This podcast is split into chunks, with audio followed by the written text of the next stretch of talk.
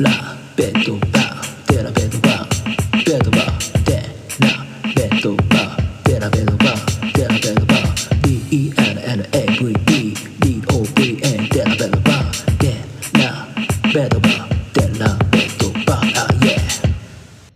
で、まあ、おまけ話としては、あの、はいまあ、ケンバ・ウォーカーがすごい、まあ、彼の中ではすごいメ、まあ、こうメンター的なというか、まあ、ビッグブラザーのようなう存在。ん。まあ、コネチカット大学の時もそうですけど、ホーネッツの時もすごいよくしてくれてた。で、まあ、試合中のプレーとかも、やっぱり彼がいるとやりやすいところがすごいありそうな感じでずっとプレーしてたんですけど、うん。ケンバが、えっと、一足先にかな？あ一緒に出たんだったっけな？ちょっとごめんなさい、記憶が曖昧なんですけど、ケンバいつ出たんだっけ？セルティックスに出たの。2019、20。あ、一緒だ。同じタイミングですね。ー、えで、えっ、と、確か出たんですよね。あの、シャーロットシャーロット、はい。で、えっ、と、発表自体が多分、ケンバの方が早かったんですよ。うん。で、その時に、あの、結構、あの、なんていうか、拡散された、あの、プレイヤーズトリビューン、うん、にはいはい。ケンバ・ウォーカーが、あの、投稿した、なんだっけな、ボストン、レッツゴーみたいな感じの、あの、ホネツに感謝を述べながら、まあ、ボストンよろしくお願いしますみたいな、結構長文の文章で、それが結構ですね、まあ、感動的なお話になっていて、で、まあ、それぞれこう仲間の選手たち一人一人にこうコメントを残していくんですけど、あのジェレミー・ラーム選手にはあの We went from boys to men なので、まあボーイえーとまあ、少年から俺たち大人になったよなっていうおー、ちょっとやばい、泣けますね。ね。もう見ただけでもう本当鳥肌どころじゃなくて涙ですよね。まあ、それこそうんもう彼はやっぱり、まあ、キャリア、スタートの時はあんまり良くなかったですけど、まあ、シャーロットに移籍してプレイヤーとしての価値を高めて、で、まあ、そこにやっぱりケンバがいてくれたんだなと思って、まあ、ボーイズ・トゥ・メンに2人でなったわけですから、まあ、そ移籍してきた時も割とケンバは面ぐらいの活躍はしてたとは思いますけど、やっぱり引き上げてくれた、こう、大きいお兄さんが大学の時からずっといたんだなと思って、うん。僕はそれですごい思ってたんですけどあの逆にまあちょっとこうこれこういうことをなんか言うと怒られるかもしれないですけどあの OKC の時に KD が、えっとはいはい取ったシーズンが1あ、年はいはいはい。そのジェレミー・ラムが1年目の時にあってでその時に MVP 取った時のこうスピーチを KD がしてくれててまあさっきのケンバと同じような形でそれぞれの人にうんうんうん。形で多分ラスにはすごい長いメッセージを確か送ってたかと思うんですけどあの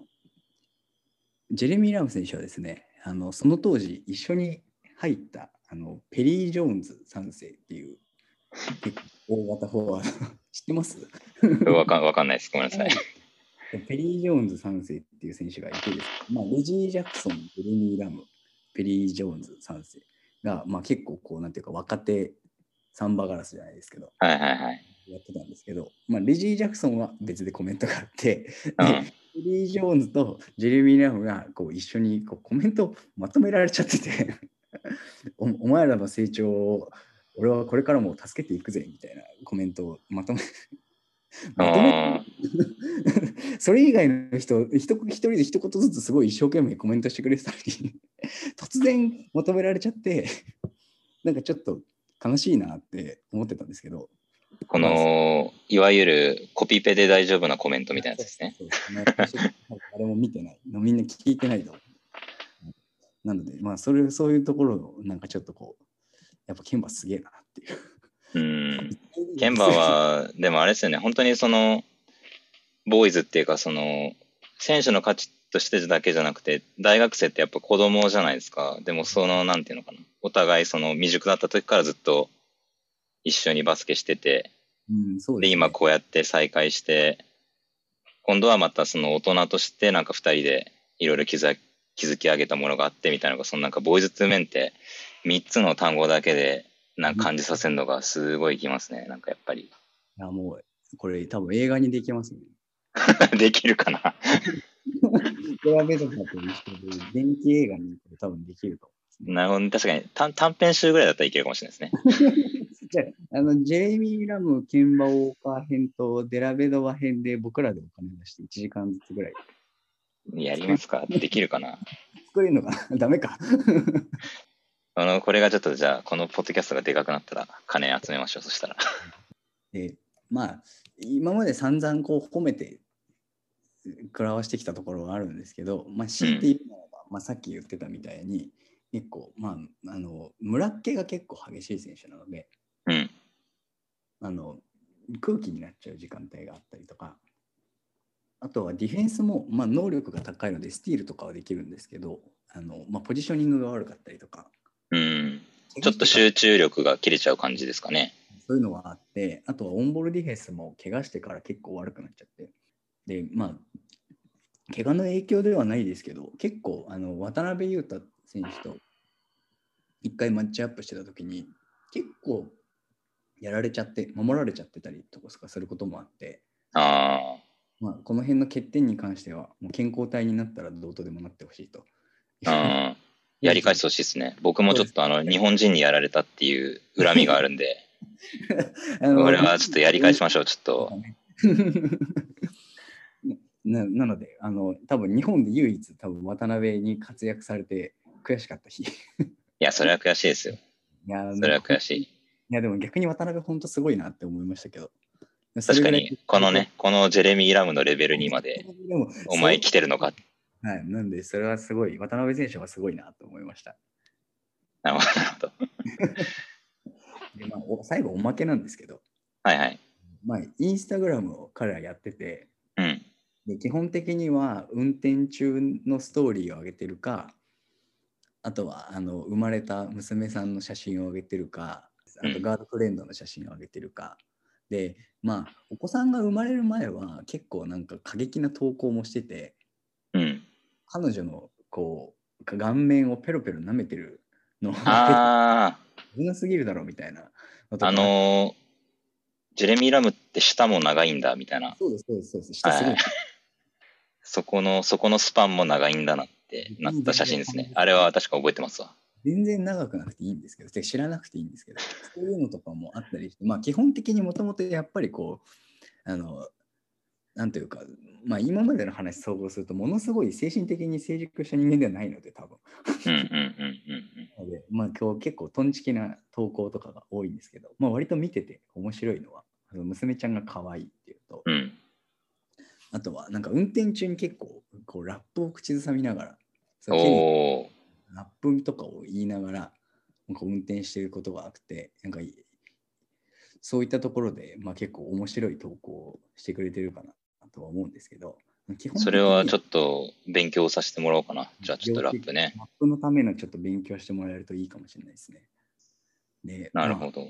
僕もケリーさんと同じようにもうなんか 10, 10回とかにとどまらず20回30回ぐらいまあどうせ届かないだろうなと思って、あのメンションつけて投稿したりしてるんですよ怪我した時とかもあしてるぜみたいなユニフォームあ、してましたね、してましたね。うんうん。投稿したりとかしてるんですけどまあ見ないですね。まあ見てくれてるのかもしれないですけどまあ反応はないので、まあ、これからも多分僕の自己満足としてもう別にそういうのを目的に応援してるわけではないのでなんかいつかたまにちらっと見てくれるといいなと思い思ってはいるんですけどなんかそういうの見返りを求めない精神で応援してます。いや、でもなんかそれはそれでかっこいいですね。そのもう、周りのね、外野とかもどうでもよくて。まあ、そうなんですよ。結局彼はもうバスケットボールに集中して、なので、こうまあ、まとめに、まとめというか、こうなんか結構長くなっちゃって終わらせに書かれますけど、バスケットボールやってなんぼみたいな選手のところは、うーん。SNS の拡散力とか、そういうのは全然ない選手なので、とにかくやっぱりバスケットボールが、まあ、うまい。うん。真似できない。スタそーう。と僕は思っている。はいはいはい。日本人にはやっぱり真似できないこう能力運動能力の高さとかがすごいあって、それをベースに、うんまあ、学ぶところができるとするならば、さっき言ったプレーの選択のところは学べるところはあるかなと思うんですけど、基本的にはやっぱりもうバスケットボールを見て楽しむ選手かなとうん。思います。で、まあ、これから期待することとしては、まあ、さっきもちらちらと言ってますけど、オールスターにやっぱり出てほしいっ。ていうのと、あとはプレーオフに全然縁がないので、まあこっちの方がより現実的かなと思うんですけど、どっかで一回、なんかそれなりにプレーオフで活躍するシーズン欲しいな。欲を言えば優勝してほしいな。っていうのが、個人的な願いです。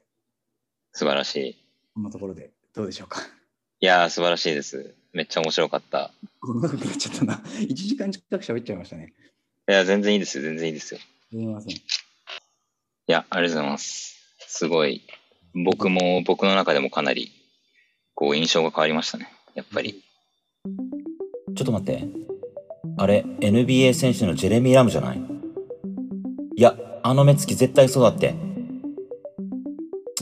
なんだよ、山田慎太郎かよ。逃げるは恥だがデラベドバはい。それでは、えっ、と、ここからは、えっ、と、お便りのコーナーです。えー先日、このジェレミー・ラムを諦めないさんがゲストということをアナウンスした結果、えー見事3通のお便りを、えーゲットしました。うんはいまさかそんなお便りを送っていただけるとは思いませんでした。はいがとうござい。3、三お便りパーエピソードは今のところあのトップです。ジェレミー・ラムが。本当ですか？はい。まだボリューム4ですけど、いやすごい嬉しいな。ありがとういや、ございます。これ結構多分でかいと思いますね。マジか。じゃあ、えっと、早速、ちょっとじゃあ軽めのやつ1個目から。はい。えっと、逃亡者ネーム、梅さんからですね。はい。えー次回ゲストのラムアキさんへの質問なのですが、ドンチッツって何なんですかという、えーお便りが来ていますが、これはちょっと僕は一切意味がわからないので、ちょっと処理をお願いします。あの単純にですね、なんかドンチッチよりドンチッツの方がなんか五感が良くて、うん。で、あのそれでいいなと思って僕は勝手に言ってるだけなんですけど、それ今も言ってるんですか？今も全然ツイートするときは言ってます。いやでも口に出すときはどうなんだろう？違うかな？でも一回 LINE で友達にそれ送っちゃったことがあって、でもこれあのツイートをカタカナでドンチッツって検索しても僕のツイートしか出てこないんですよ。あ、いいっすね、逆にでもそれ。これ赤羽されるわと思って友達という時にはことさらに気をつけるようにしてますけどなんか特に五感がいいだけでそんなに意味はないです。なるほど、なるほど。ででも、続けるとあれですよね。なんかあの、確ステファン・カリーみたいな感じで、この人ガチ、ガチの発音の人なのかなみたいな。かにそうですよね。でもなんかあのなんていうんですか最後の C あんまりこうガシッと発音しないじゃないですか。なるほど。ああの、なんか、あ点点がついてるし、みたいなやつ。そうそうそう。なんで、なんか僕はこれの方がしっくりくるんですよねっていうだけでつけてます。でも、あの、あれですよ。あの、今、世界で一番ホットな男女は、ドンチッツと石原のぞみだって書いたら、石原のぞみがいいねしてくれたんで、マジ。もう、あの、世界公認です。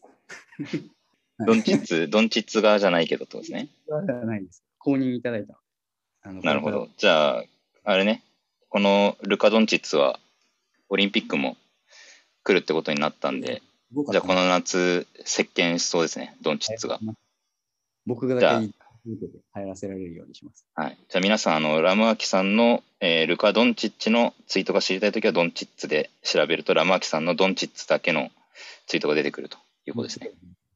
はいはい。じゃあ、えっ、と、そんな感じで、まあ、ちょっとね、えっ、と、アイドリングといった感じで、そしたらじゃあちょっと本ちゃんのやつに行きます。うんえー背景ラムアキさん、えー逃亡者ネーム、チャンフンと申します。こんにちは。こんにちは。えー今回はラムアキさんにお礼をしたくメッセージをお送りさせていただきました。はは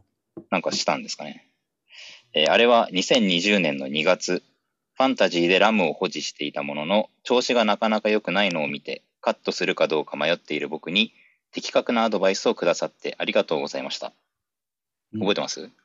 あ、覚えてます、覚えてます。でも、なんか、なんて、なんか具体的にどういう状況でっていうのはあんまり覚えてないんですけど、多分怪我する前だったんですけど、多分2月なんで。ちょっとじゃあここからですね。えっ、と、ラムアキさんの助言を聞いて、ラムをカットした僕は、そのシーズンを18人中6位という絶妙な成績でフィニッシュすることができました。あのお言葉がなければ、僕はきっとあのままラムにロマンを追い求めて、取り返しのつかない状態になっていたと思います。あの時はどうもありがとうございました。今後もラムにロマンを追い求めるラムアキさんにご多幸をお祈り申し上げます。最後に、このような場を設けてくださったケリーさん逃げ戸場の末永いご繁栄と一層のご躍進をお祈り申し上げます。敬具とのことですけど、これ、はい、これ、はい、いいんですけど、これ、ラムアキさん、諦めろって言ったってことですね。あの、まあ、言い方悪いですけど、ファンタジービジネスなんですから、あはいはいはい。で、まあ、その、なんていうか、僕、なんなんでだったかな。名は、名はファンタジーというもののってことですね。はい、直接聞いてきていただいたわけではなくて、僕があの定期的に、まあ、ジェレミー・ラム警察としてうんうんうん。ツイートを定期的にこう検索してるんですけど、はい。そうすると、まあ、大体、まあ、そのファンタジーでカットした方がいいかみたいな。ああ、ちなみにあれですかね、聞いてる人知ってるかな？あの、ファンタジーっていう NBA のそのスタッツの、えっ、と、自分ってあれですよね、NBA のロスターを、えっ、と、10人とかなんかそのぐらいで組んで、まあ、そのシーズン中のスタッツの合計とか、まあ、それを各週で対戦相手と競い合って、えーチャンピオンを決めるっていう、まあ、ゲームがあるんですよね。で、まあ、そこで、えっ、と、ラムワキさんが愛する、えーとジェレミー・ラム選手も、まあ、ある程度ね、スタッツを稼ぐ選手ではありますので、まあ、結構ね、あのーその保持する人が多いとうん。まあ、ただね、あのーシーズン終盤でちょっと、えっ、と、勢いが落ちてくるみたいなことがきっとね、何回もあったんでしょうね。で、えっ、と、ラマーさんのところに相談がよく来ると。相談が来るわけではないんですけど、なんか大体みんな切るか悩んでるか、はいはい。使えねえって怒ってるかどっちかなんですよ。あなんでだからあんまりこう普段なんかそういうやっぱりこうみんな悩んでるから別にもうもういいかなと思ってたんですけどなんかた多分確かにチャンフンさんの時は別にそう僕もチャンフンさんのことをフォローさせてもらってるわけではなかったんですけどたまたま見つけて、なんかあまりにも悩まれてるから 今切った方がいいと思いますって言ってあの切ってもらいました。あじゃあ普通になんかこう、あの、精精神を見て、あの、これを切った方が悩みが少なくなっていいと思うって。しいう感じで、まあうん、いくらこんなに散々押してきた僕といえど、まあ、全然ファンタジーもやったことはないですけどあの数字残せない時期だなって分かる時はもちろんあるんでおーそこの辺はですね。シビアにあの夢を追うのは別にファンタジーじゃないそれはもう僕の仕事なんで皆さんはまあもうあの取って もう遠慮切ってやってもらっていいかなと思いますなるほど、なるほど。じゃあ皆さんね、あの、ファンタジーもしやられてる方いたら、えージェレミー・ラムのね、切りどことか、まあ、広いどこ、広いどこでもいいですよね。そうですね広いどころ確かに広いどころもそうですしうん多。分みんな多分今回また新しく始めるときに10番目ぐらいで落ちてると思うんですよね。うんうんうん。怪我が治ってるので、取り時だと指名、指名順がね、順番にあるんですよね。で、はいそれで結構最後の方に残ってる、ちょっと取ろうかな、取らないかなみたいな感じのところの選手だったりするので、はいまあもしなんかね、余ってたら取って損はないと思います。はい。でもしも、そのなんか、ジェレミー・ラムについて、ファンタジーでね、助言を求めたいときは、ラムアキさんにぜひ、えー DM をしてくださいということです。でですね、えっ、と、チャンフン君なんですけど、えーとちょっと僕はまあ、あの、知り合いなので、えーせっかくお便りをくださったので、ちょっとね、あの、宣伝をここでします。えーチャンフンさん、えー実はですね、趣味で写真をやってるらしいんですけど、うんえー写真のなんか展示会を行うことになったらしいです。おー素晴らしい。えー7月17日土曜日の、えーと午後2時から、えー夜8時まで、えー場所はスタジオスペースイバっていうものかな ?IVVA っていうスタジオスペースですかね。で、なんか写真の展示会をされるらしいです。えー渋谷区の神宮前、てか原宿ですね。に、えーと会場があるそうなので、ぜひ皆さん、えーと、チャンフン君の写真を、えー見に行ってください。僕はあのインスタたまに見てますけど、なかなかあの素敵な写真撮っててよくいいねしているので、で彼の個展ではなくて、まあ、たくさんの人がね、参加するイベントになってて、絵とかコーヒーなど、えーと彼の写真以外でも、えーといろんな楽しみ方ができるそうなので、ぜひ皆さんあの行ってあげてください。チャンフン君のあのツイッターに詳細は載っています。アットマーク、アンダーバー、CHANFUN アンダーバーが、えーチャンフン君のツイッターになりますので、まあね、ちょっとせっかくお便りくれたので、ちょっとお礼ということで、えーっと、まあね、300人ぐらいのリスナーと聞いてるかもしれないデラベ動画にこれをちょっとアナウンスしていきます。といった感じで、チャンフンさんありがとうございました。いいね。じゃあ、えっと、最後、3つ目のちょっと投稿じゃないや、お便り、えっと、読ませていただきます。えー、逃亡者ネーム、両膝ブラブラブラザーズさん。ありがとうございます。ありがとうございます。えー初回からきっちり、えー聞き続けていますよ、逃げ飛ばと言ってくれています。えー今回はゲストのラムアキさんに質問メールです。えー二つ質問が来てます。まず一つ目。これはお二人とも J リーグ知らなかったらスルーでいいんですけど、ジェレミー・ラムを諦めないって名前は、前田俊介を諦めないが元ネタですか？これどうですか？あ僕結構 J リーグ好きで、はいあのそれ知ってたんですけどなんかでもこうネットスラングみたいな感じでよく知らないんですけど、なんかこう五感はすごいいいなと思っててなんかその前田俊介っていう選手は、えっとサンフレッチェ広島のユースうんうんうん。選手でもうユースの時から超すごい選手であの牧野とか分かります？わかりますわかります。はい。とかがいた時のものすごい強かったサンフレッチェのユースの中でも10番つけてて、へでもう誰も止められないみたいな。選手だったんですけど結局プロ入りした後にちょっとあんまりうまくいかなくってはい。みたいなのでなんかみんなが前春を諦めないみたいな言ってたらしいんですけどなのでえっとなんか完全にん元ネタっていうわけではないですけどなんかうんインスピレーションは多分にあったと思います。おお。あ、じゃあそれ自体は知ってたってことですね。なんかそういう五感はいいなと思っててなんかそういうえで結果的になんか今冷静に考えると結構そういうキャリア的にもなんか割と最初すごくてちょっと質問で、まあ、今持ち直し頑張ってるというところでもなんかちょっと似てんのかなとか思いました。ー、なるほど。じゃあ当たら、当たらずも遠からずという感じですかね。ほぼ当たりなんですかねと思います。そう、なんかそのポットでではないです。うーん。なるほど。僕はちょっと全然わからないですけど、でも、あの、良かったです。これ僕が、僕わかんなかったんで、これ、ラマーニさんわかんなかったら、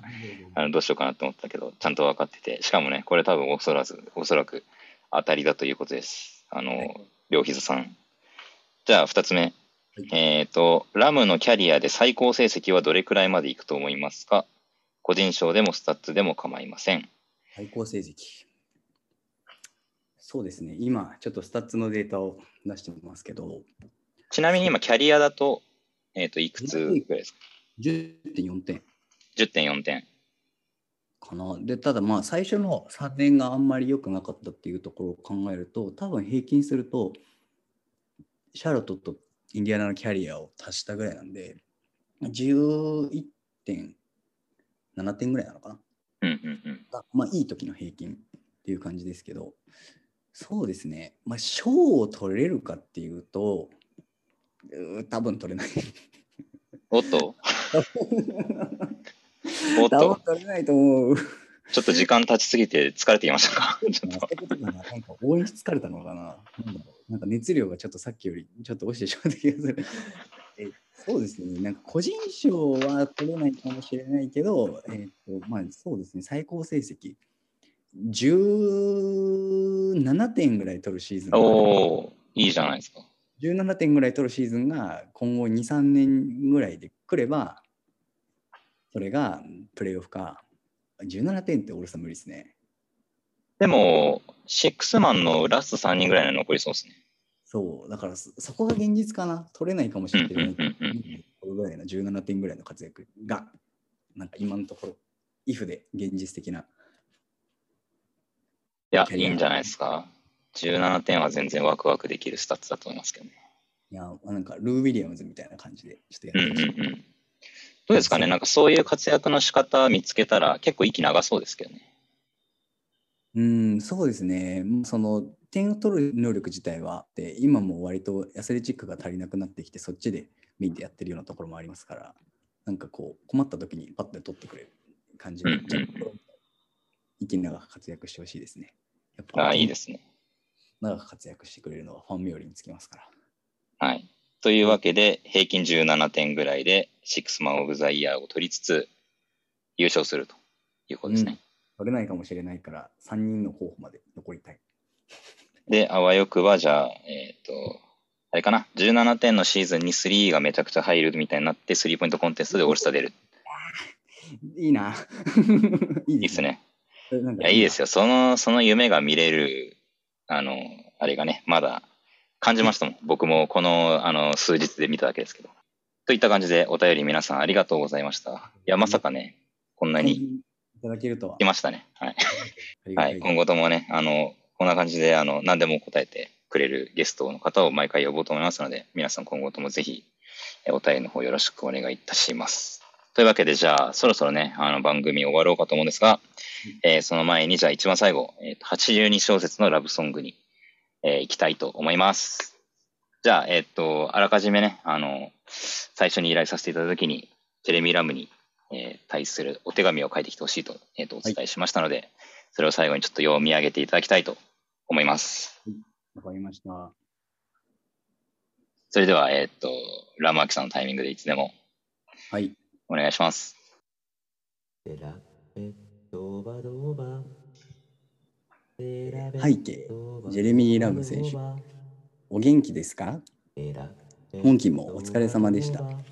え足の調子はいかがですか？今季は大怪我からの復帰で思うようにいかないシーズンだったと思います。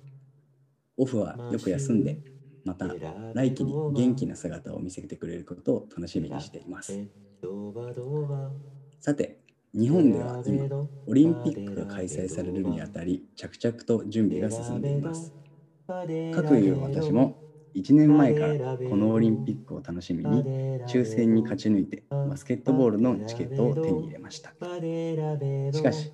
なぜかアメリカ代表のロースターにあなたの名前がありません。怪我さえなければ絶対に選ばれていたはずなのに、私は悲しみに暮れ、チケットを手放すことにしました。本題に戻りますが、私があなたのプレイする姿を初めて見てからもう10年も経つようです。人生の3分の1近く生活の一部にあなたがいることになります。ケリーさんのように直接交流を持ったことはありません。ツイッターやインスタグラムでメッセージを送った数はもう忘れてしまったぐらいですが、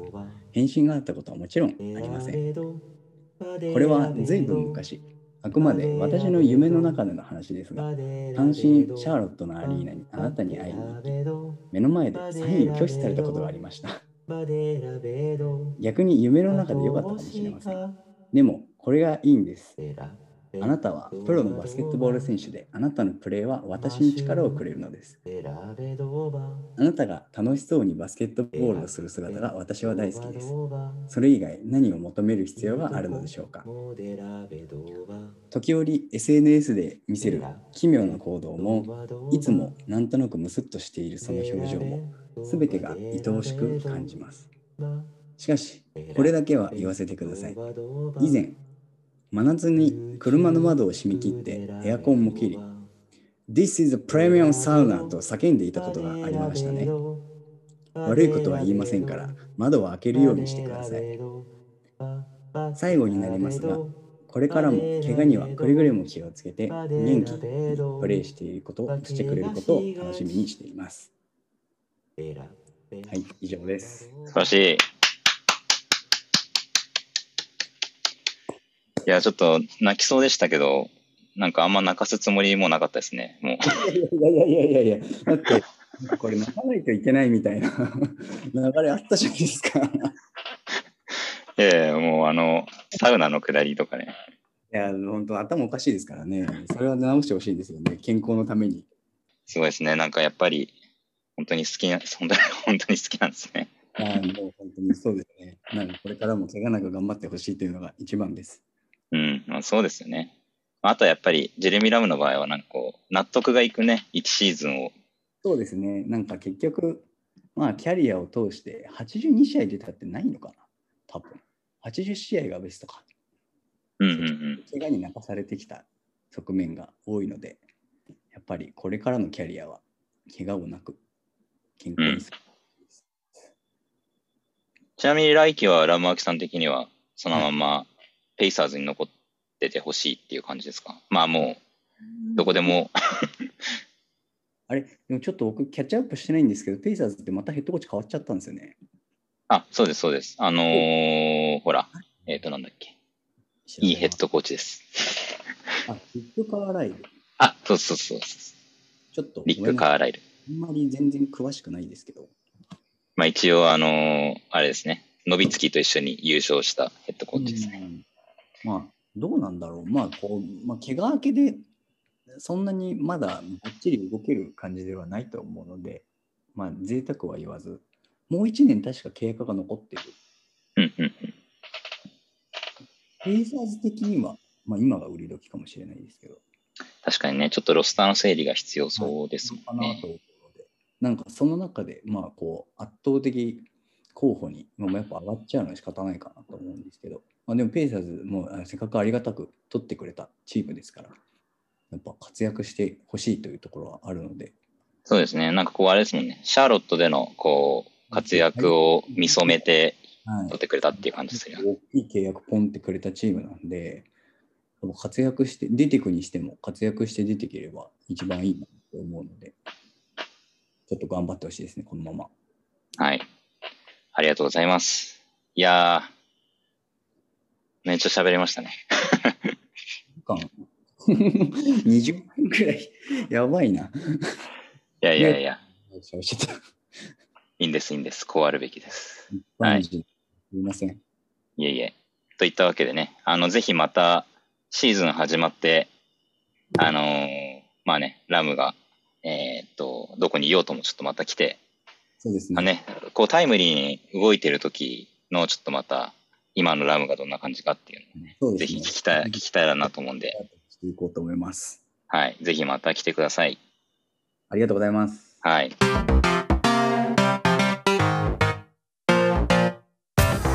Over. Helmet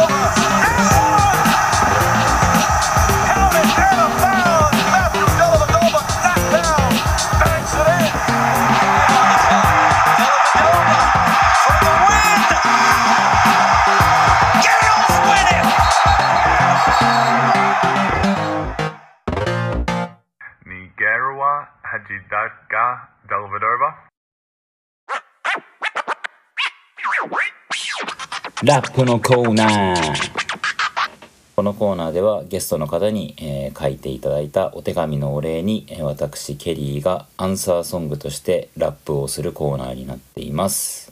今回はジェレミー・ラムに関する、えーラップを作ってまいりましたのでそちらを、えー聞いていただきたいと思います。それではどうぞ。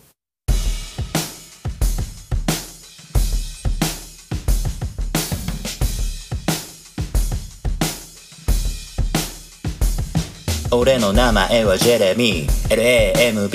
I wanna be a star like a fantasy 長い手足豊富な選択肢。健康なりゃ向かうとこできなし娘メロメロ舌でペロペロコネコネした日々にはバイバイ。I do high five リプライだ E メールあの時の俺から変わった。It's like a voice to man のようなハーモニー。奏でてくゼミ解けな like You don't like him? I don't mind it 諦めないジェレミーラム。を俺はジェレミーラムを諦めないぜ。誰が何と言おうと諦めないぜ。俺はジェレミーラムを諦めないぜ。誰が何と言おうと諦めないぜ。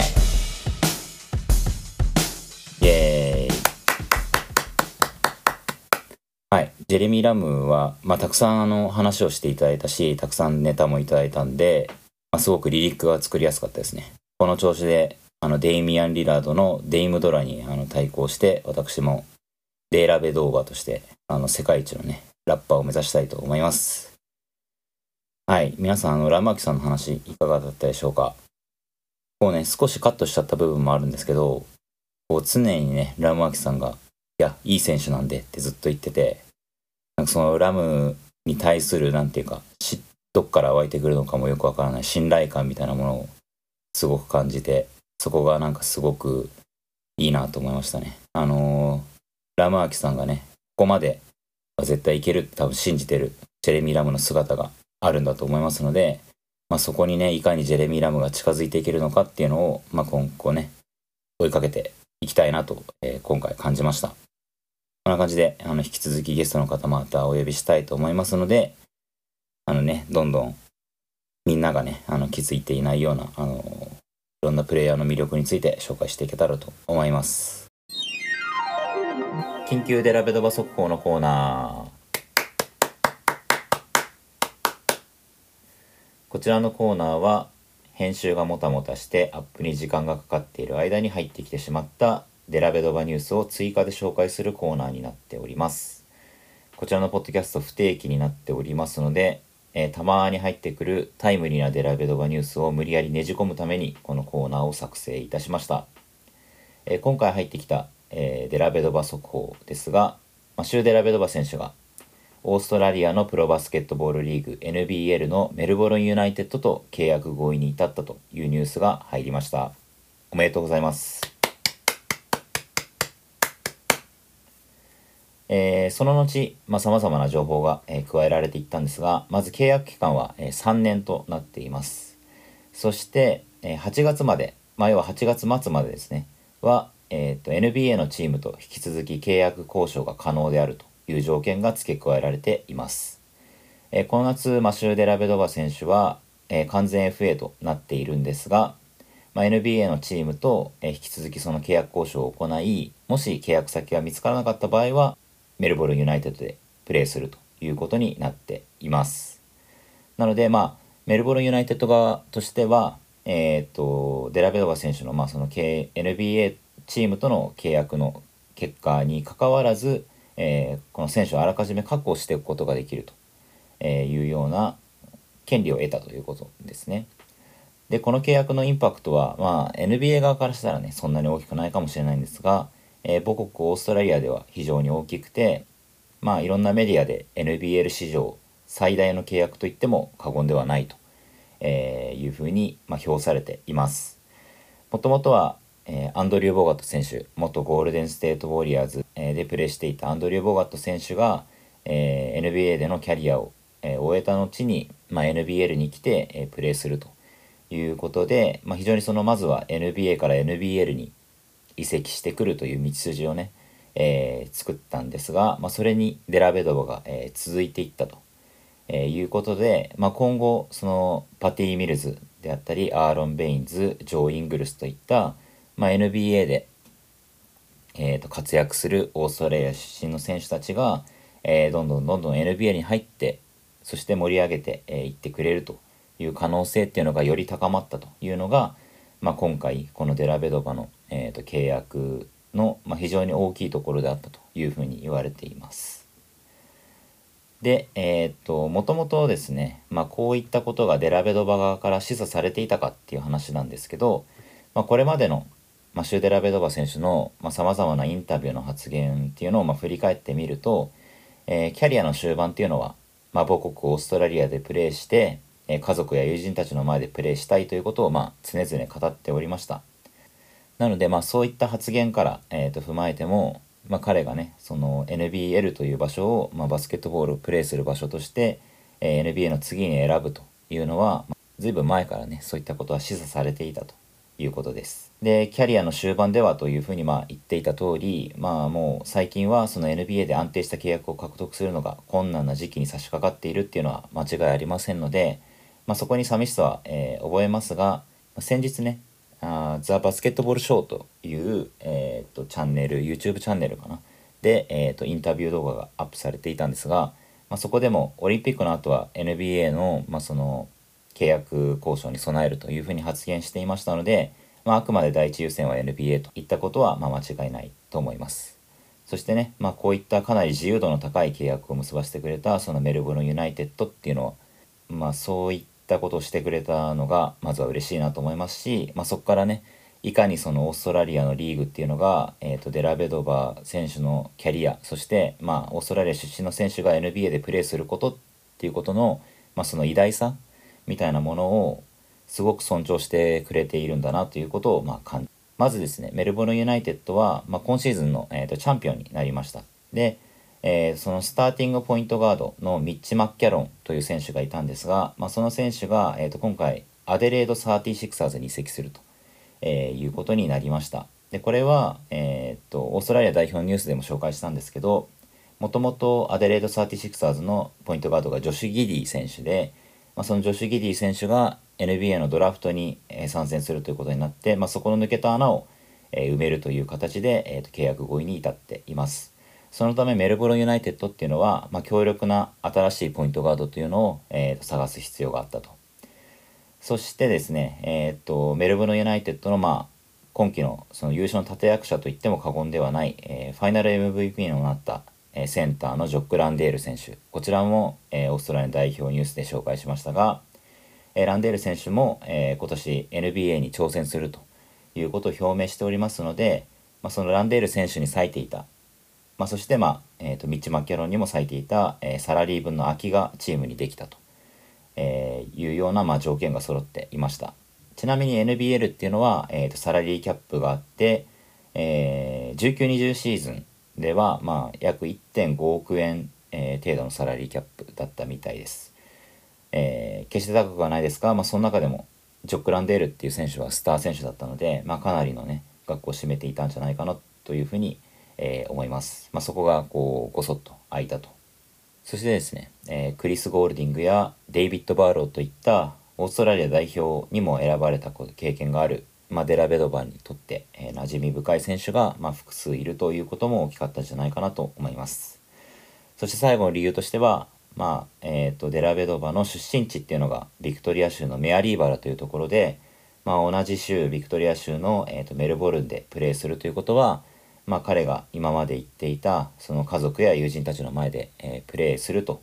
いうなんていうかその夢をね叶える上でも、まあ、非常に好条件なチームだったんじゃないかなというふうに思っています。でここからちょっと自分の話になるんですが、まあ、まずですね、まあ、このニュースを聞いた時の、えー感想なんですけど、まあ、自分の想定よりも早くその NBL に、えー NBL でプレーするという時が、えー早めに来たなという印象だったんですけど、まあ、あくまでその NBL でいつかプレーするっていうのは、えー想定内だったので、まあ、比較的落ち着いて情報を見ることが、えーできました。でまあそれと同時にですねえーっと2回目のゲストにも来ていただいた大西レオさんがずっとツイッチで配信されていたババット NBL で、えー取り上げていたですねそのメルボルンユナイテッドっていうチームに、え移籍するということで、まあ、自分としてもねかなりその勉強したし、えー馴染みが深かったチームだったので、まあ、そういったチームに行ってくれたっていうのは、えーっとなんとなく、うん、すごく嬉しかったですね。でさらにですね、まあ、続々とそこから、えー、と情報が追加されていった中で、まあ、3年契約っていう数字を見た時に、まあ、それをまたすごくなんていうか、えー、と嬉しく思った、えー情報でもありました昨、まあ、今シーズンですね。今シーズンは NBA において、まあ、その脳震盪でチームから長いこと,、えー、と離脱、えーして、まあ、一時期その引退するかもしれないという、えー、と報道も、まあ、デラベドはね、えーされていました。でその後、まあ幸運にもね、えー、と復帰することができて、まあ、NBA でプレーすることが、えー最後の方はできたし、まあ、こうやって今、えーとオリンピックに挑戦するといった感じで、まあ、再び彼のバスケットボールを僕は、まあ、見ることができています。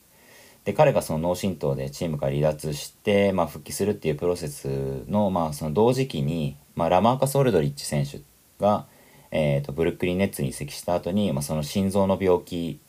のせいで、まあ、突如としてね引退を余儀なく余儀なくされたというニュースもありまして、まあ、そういったことが重なって、まあ、この時すごくなんていうか自分のちょっと価値観が変わったというか、まあ、NBA であろうとなかろうと、まあ、そういった場所を問わずに、まあ、その好きな選手のプレーが見られること自体っていうのが、まあ、いかに、えー幸せなことなのかっていうのを、まあ、ちょっと改めて考えさせられたんですね。まあ、その脳震盪になって、まあ、引退の報道とかも、えー引退するかもしれないっていう報道も、まあ、出た。で、まあ、一時はねもう二度とじゃあ、えー、とデラベドバ選手のバスケットボールが見られないかもしれないっていうところから、まあ、復帰してくれて、まあ、こうやってここから、えーとまあ、実際どうなるか分かりませんけど、まあ、その契約の上では、まあ、プラスアルファ3年、えー彼のバスケットが見られるっていう風にねどんどんどんどんその状況が変わっていった、えーことがまあすごくなんていうか、えーと嬉しかったんですね。で、えーとさらにですね、まあ、その3年後っていうのは、えーと次のオリンピックの年でもありますしそしてその間にはね、えーとワールドカップもあります。なのでもしかしたら、まあ、まだまだその代表でプレーするっていう気持ちもあるのかもしれないと。まあ、いろんなねこう妄想を働かせながらどんどんどんなんとか幸せな気分になっていったという感じです。でですねまあ一方でちょっとうーんと違和感みたいのを、まあ、覚えた部分もあってえっ、とまあ NBL と、えーのそのね契約合意に至ったってニュースが出てくるのが割と早かったなと,、えー、とまずは思いました。その要は NBA でプレーするっていうことを、まあ、第一優先に置いてるんだとしたら、まあ、その FA で、まあ、契約先をこう模索した結果、えー、と見つからなくて NBL に来るみたいな、まあ、そういったプロセスを踏んでるんだったらなんとなく納得したんですけどまあこういった形でねその FA が、えー、と解禁して、でまあ、割と早い段階でこうやって NBL との契約合意を、まあ、報道するっていうのは割とそのあっさり NBA を諦めちゃったのかなというふうに覚え思ったんですが、まあ、8月の間は NBA のチームと、まあ、引き続き交渉可能っていう情報を聞いてあやっぱりそうだよねというふうに、えー、と納得しました。で一方でですね、まあ、こうやってその NBL でプレーする意思があるっていうことを、まあ、彼がその早い段階で、えー、とオーストラリアの、まあ、ファンに対して示したことに、まあ、すごく価値があるのかもしれないなと思いました、ま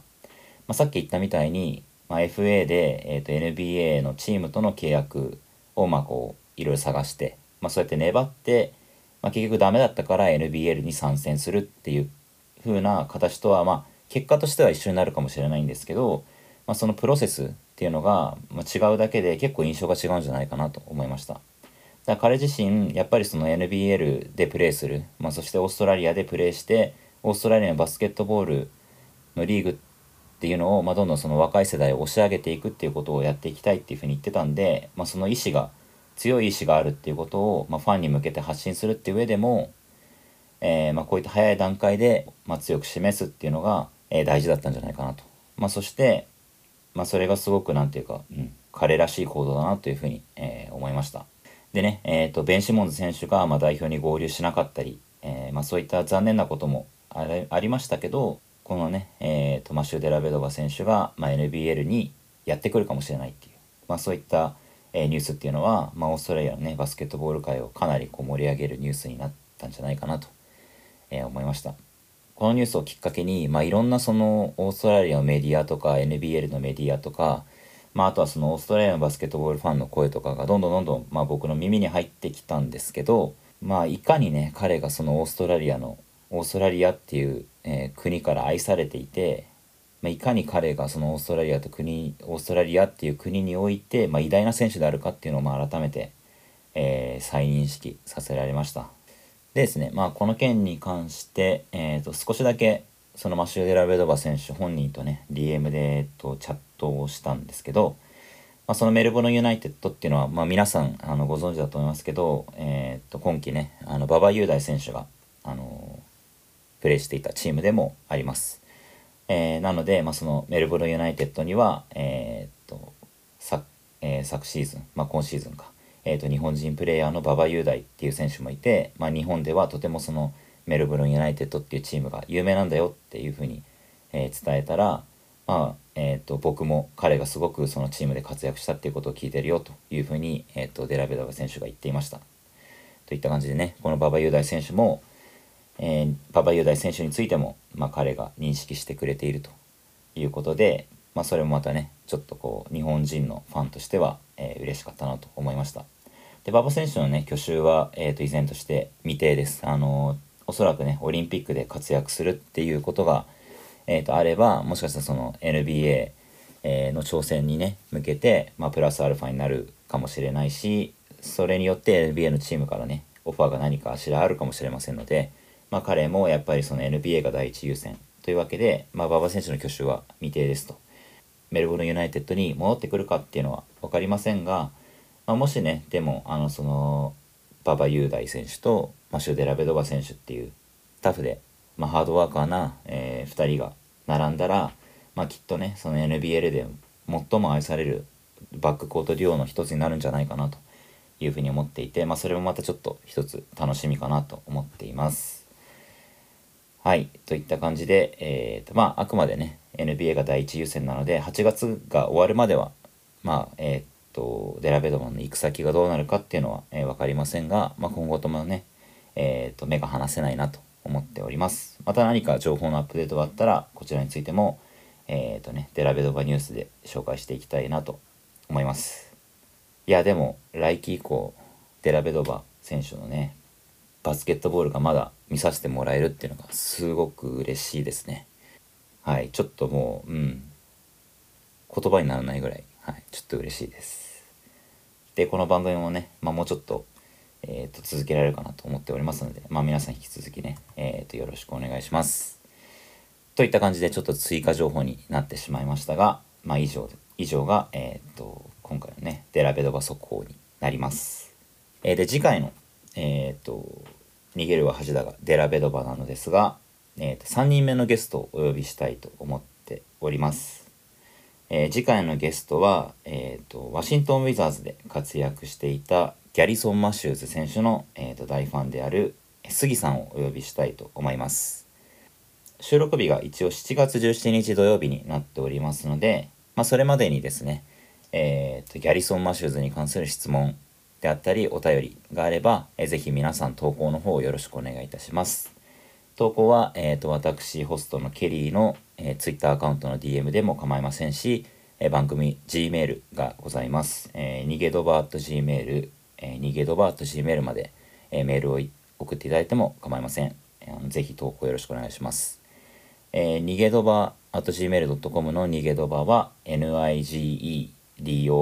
となっております。えー、逃げドバのドバは、えーデラベドバ選手のスペルから来ておりますので DOVA となっております。ご注意ください。えーといった感じでまた、えー、と次回のエピソードでお会いしましょう。So see ya next time. チャラ